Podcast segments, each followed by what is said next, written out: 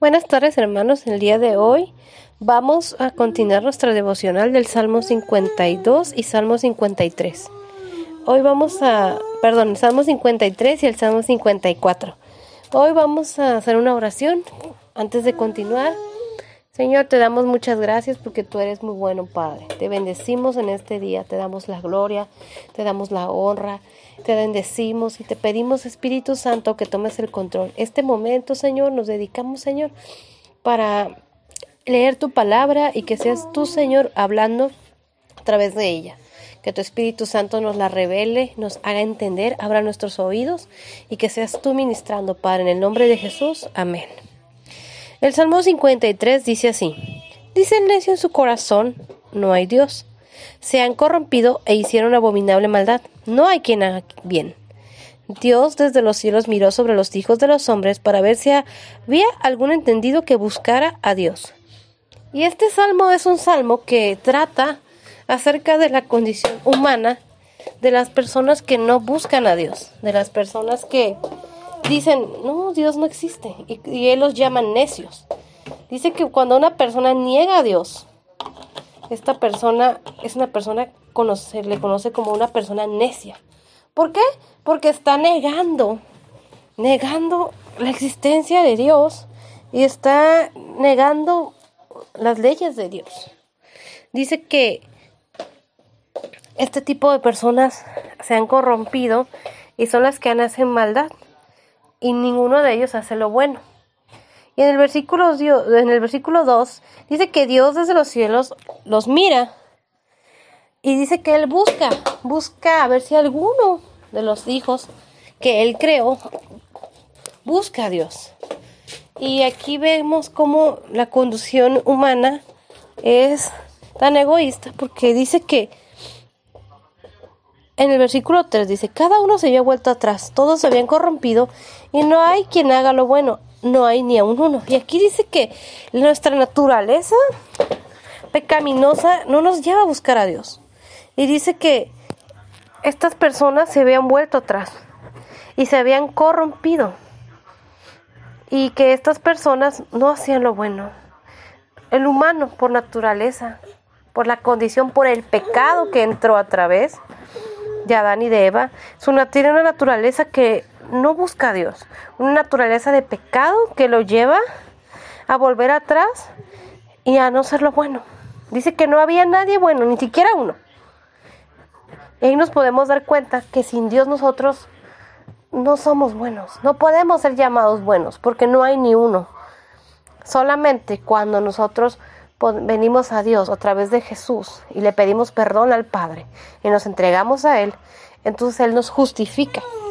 En el versículo 4 dice, no tienen conocimiento todos los que hacen iniquidad, que devoran a mi pueblo como si comiesen pan y a Dios no invocan.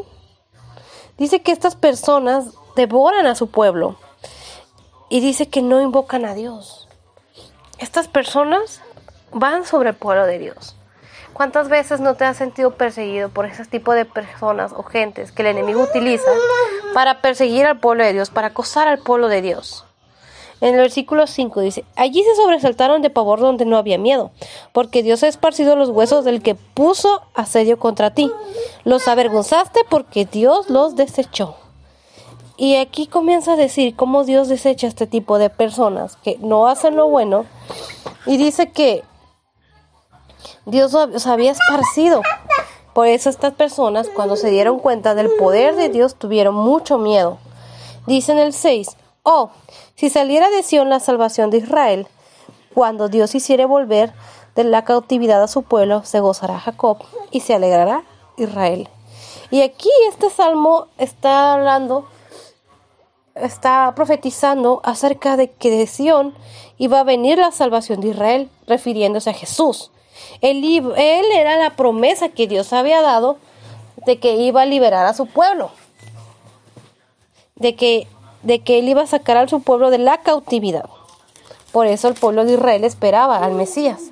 Y ese Mesías es Jesús. Él vino. Él vino para liberarnos del cautiverio de donde vivíamos. Él vino para liberarnos de la maldad, para hacernos libres, para que, ya, para que fuésemos justificados por su sacrificio y por su sangre preciosa. El Salmo 54 dice así, Oh Dios, Oh Dios, oye mi oración, escucha las razones de mi boca. Y este salmo es un salmo pidiendo una plegaria a Dios. Y es un salmo muy corto, hermanos, pero que, que podemos aprendernos cada vez que nosotros sintamos que estamos siendo acosados por el enemigo o que cada vez que sintamos que nos estamos, el enemigo nos está atacando y declarar esta palabra donde le clamamos a que sea Dios. Dice, por tu nombre, porque todo el poder viene de Dios. En su nombre podemos ser libres y en su nombre hay poder. Dice, con tu poder defiéndeme. El único que nos puede defender cuando estamos pasando una situación difícil es Dios. Y dice, escucha mi oración. Qué importante es saber que Dios escucha nuestra oración. Dice, porque extraños se han levantado contra mí y hombres violentos buscan mi vida. No han puesto a Dios delante de sí. Y dice que cuando esas personas, que hay personas que se han levantado en contra de nuestras manos que ni siquiera conocemos, muchos hechiceros, brujos, gente que le sirve al enemigo, ni siquiera nos conoce, pero ya se ha levantado contra el pueblo de Dios. Todos los días se levanta a maldecir al pueblo de Dios. No nos conoce por nombre, pero sí se levantan en contra de la iglesia. Por eso tenemos que estar clamando para que sea Dios el que nos libre de esas personas que se levantan contra el pueblo de Dios. Y en el versículo 4 dice, He aquí Dios es el que me ayuda. El Señor está con los que sostienen mi vida. Él devolverá el mal a mis enemigos, córtalos por tu verdad. Y aquí empieza a declarar que Jehová es el que lo ayuda, que Dios es quien nos ayuda. Y dice que Él es el que sostiene nuestra vida. Él está con los que sostienen mi vida. Él es el que nos sostiene. Si estamos de pie, si el día de hoy podemos estar vivos, sanos y tenemos libertad y en medio de la adversidad, Él es el que nos da la fuerza para seguir de pie. En el versículo 4, en el versículo 5 dice que Él va a devolver el pago a nuestros enemigos y que los va a cortar con su verdad. Dice en el 6, voluntariamente sacrificaré a ti y alabaré tu nombre, oh Jehová, porque esto es bueno. Y aquí empieza a decir que Él lo va a hacer de corazón, Él va a alabar a Dios. Dice, va a darle agradecimiento a Dios, porque es bueno, es bueno alabar a Dios, hermanos. Es bueno adorar a Dios, es bueno estar agradecidos y es bueno reconocer el poder y la grandeza de Dios. En el versículo 7 dice, porque me ha librado de toda angustia y mis ojos han visto la ruina de mis enemigos. Él es el que nos libra, hermanos. Él es el que nos libra de toda preocupación, de toda angustia, de todo temor. Y dice que nosotros veremos la ruina de nuestros enemigos, de todo lo que se levanta en contra de tu vida, de todo lo que se levanta en contra de tu ministerio. Dice que Él nos ha hecho ver la ruina de nuestros enemigos, de todo lo que se levanta en contra de tu familia. Declaramos esta palabra en nuestras vidas, en nuestras familias, en nuestro ministerio.